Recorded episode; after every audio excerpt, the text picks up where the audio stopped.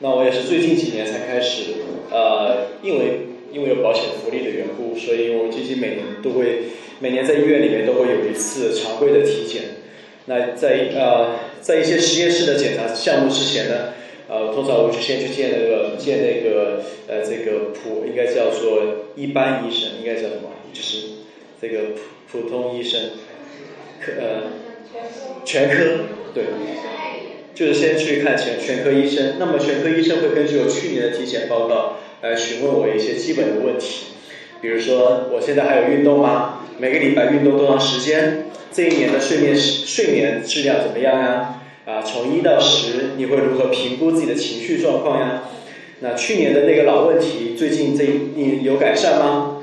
那医生最后都会透过询问，加上其他的那些常规的呃检实验室的检查报告，然后最后会给我一个身体的呃综合的评估。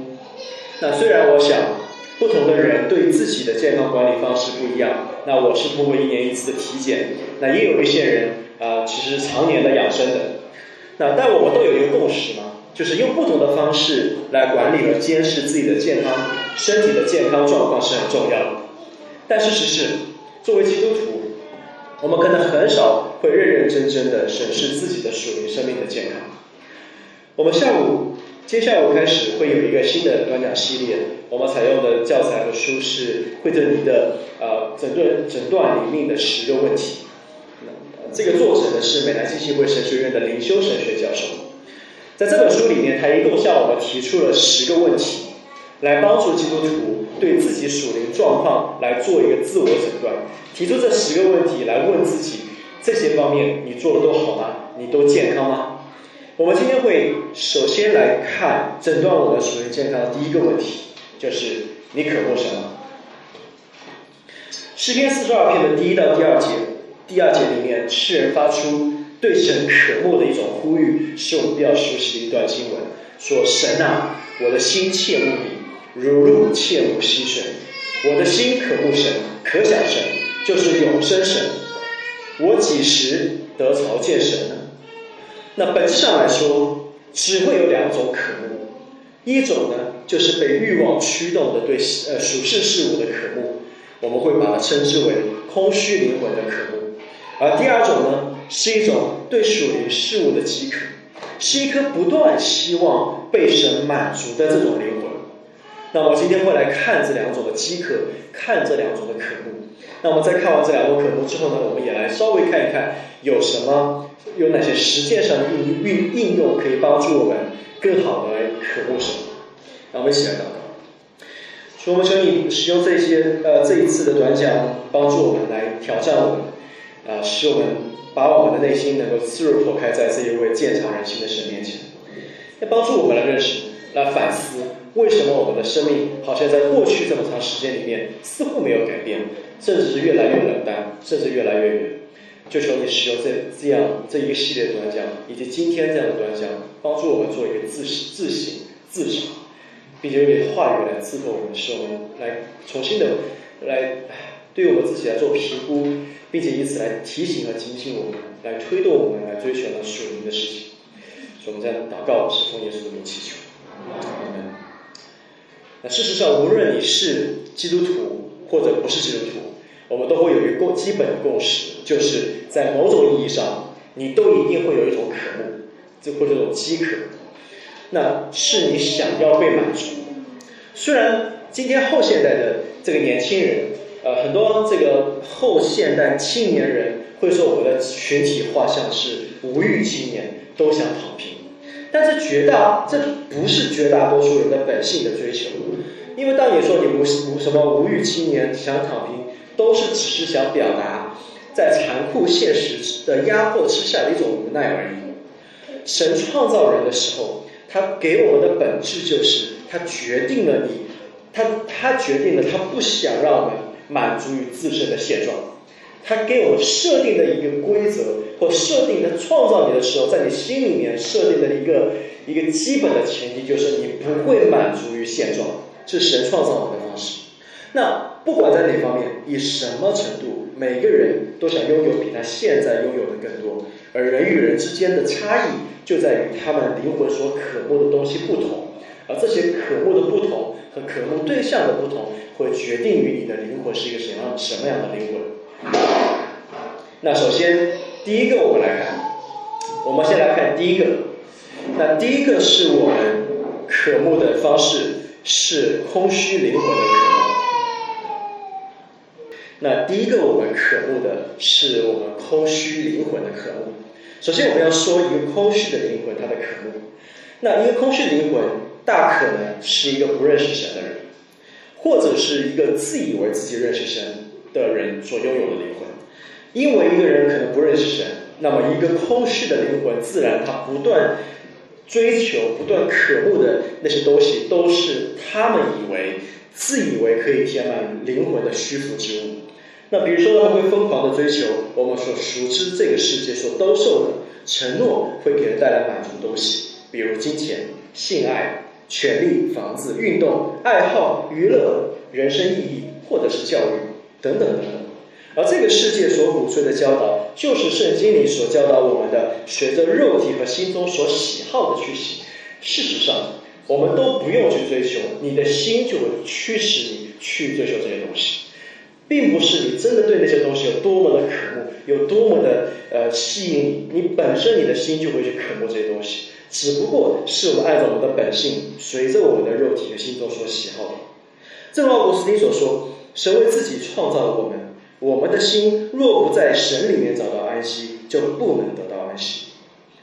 空虚的灵魂因不断不停的追求而又得不到安息，就会从一个目标跳到另一个，这个达不到，又会再跳到另外一个，换到另外一个，却永远无法在任何东西里面找到真正能够填满。”神在他内心里面所做成的那个空缺，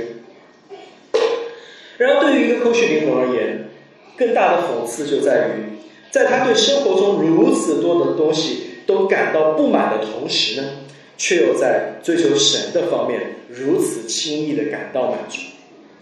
你告诉一个在世俗上追求东西持续得不到满足的人，嗯，但是要让他追求属灵的事情，他只要一听就觉得够了。我们多么容易在世俗娱乐上、娱乐上孜孜不倦的被吸引，寻找下一个让我们短暂快乐的热点。比如说，你会刷热点，你会刷刷手机，你会不断的在各个各个 A P P 里面点开，让自己被下一个你找到的热点所激动。但是却在属灵事物相关的事情上稍微沾点边儿，你就觉得心意满足了。想想你读圣经的时候。想想你追求神的时候，想想你主日聚会的时候。所以基督徒们，如果这是你的常态，那么你应该悔改。如果容许自己停留在属世的渴慕当中，你却对属灵的事物毫不关心和在乎，这在反映我们的属灵生命已经病入膏肓。错误的渴慕对象不仅会对我们今生造成一个巨大的捆绑和亏亏损，而更重要的是。它将要拖拽着你，它不会停止的拖拽着你进入到永恒的深渊当中去。或者你说，空虚灵魂的永恒悲剧就在于，如果他在地上没有正确的渴慕，他就会，他就将会像那个可怜的财主一样，在地狱当中渴慕。他渴慕什么呢？他渴求人用指头尖儿蘸一点水给他的舌头，给他的嘴唇，他也得不到。这种的渴慕会把我们带入到永恒的深渊当中，这第一个空虚灵魂的渴慕。第二，我们要谈到就是另外一个另另外一种渴慕会给我们的会带来截然不同的影响，就是我们饥渴慕义的心。那第二个，我们就看到是正确的渴慕。正确的渴慕是重生得救的灵魂向神所发出的圣洁的啊纯正的以及符合圣经的渴慕，也符合神心意的渴慕。这就是耶稣所说的“饥渴慕义的人是有福的”。这样的饥渴不是坏的，这样的渴是多多益善的。是你越渴，你就越容易被满足；你越饥渴，就越讨神的喜悦的这种饥渴。这种饥饥渴对于基督徒来讲，对于一个重生得救的人而言，他应当自发的，他应当是天然，就好像一个刚刚出生的一个孩子的本能，就是要寻找乳汁的反应。并且不断要从其中得到满足，不满足他就会哭。但即便如此，基督徒也常常会面临自己的灵魂干渴的境地。在这很多人讲，它其实是一个事实。这或许是许多人对自己属灵状况的不满足的一个现状。我刚才也讲到了，有的时候的不满足，它有可能是好的。比如你明明可能会感觉干枯，你有时候体验不到神的同在，在祷告当中享受不到与他团契的甘甜与美好，在教会聚会的时候，觉得一切的崇拜流程好像是一种形式主义或者是律律法，不得不来，来了又没有得到，又没有获得，呃，获得在救恩当中的喜乐，或者获得在聚会当中的满足。那当然这不是说，因为我们要小心的讲，这不是讲。灵命干枯意味着一个重生得救的生命会失去圣灵的同在和内住。我们的讲不是这样子，因为耶稣已经明确告诉过我们：人若喝我所赐的水，就永远不渴；我所赐的水要在它里头成为泉源，直涌到永生。那既然耶稣说人若喝我所赐的水就永远不渴，那为何一个真正重生得救的基督徒却常常觉得渴？呃，约翰约翰派伯牧师。他分享过一段他自己有一段时间觉得灵灵极其干、极其干枯的经历。他在那段时间里面，他读到这个经文《约翰福音》的这种经文的时候，他说：“我极其干渴，我的教会也干渴，我身边跟我一起祷告的、一起服侍的牧师也感到干渴。到底耶稣说的‘永远不渴’是什么意思？”然后他在默想《约翰福音》的这种经文之后，他这样领会，那似乎来自神对他话语的光照。哦，派伯牧是这样说：“他说，当你喝我所赐的水时，你的干渴并非永远消失。如果这样会消失的话，那你以后还会感到需要我的水吗？那不是让你，那不是我的目的。我不要自给自足的基督徒。当你喝我所赐的水的时候，它反而会在你里面形成一个泉源，是一个能够解渴的泉源。它不是要消除你对水的需求，而是在你每当干渴的时候。”都会供给你，供应你属灵的活水，所以我觉得派伯牧师写的非常美。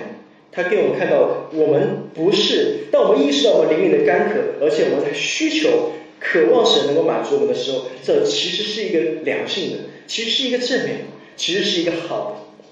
这本身就是属，就是圣灵在我们里面所做的工作，来吸引我们来追求它。那至少有几个原因会导致我们感觉灵魂的干干旱，有几个原因是外部的原因可能会影响我们。最普遍的原因是因为我们作为基督徒，我们喝了太多从这个世界而来的令人枯枯竭的水，却很少从神的话语、从神的泉源里面支取泉水。那这就好像什么呢？就好像一个口渴的人需要喝的是解渴的淡水，而不是喝令人越来越渴的海水。世俗的水就是让我们越越来越渴的那个海水，这第一个让我们感觉干渴的原因。第二个我们灵命干枯的原因是清教徒们所说的神的灵气。我们今天早上在经文里面也谈到了这一点。那最直接的原因，可能就是因为我们持续生活在某一个罪中没有悔改所致。我们的罪使我们与全然圣洁的神相离，但我必须说，对于重生得救的人而言，神的灵气。它不是一个基于圣经的事实，这是我们在早上经文里面看到的。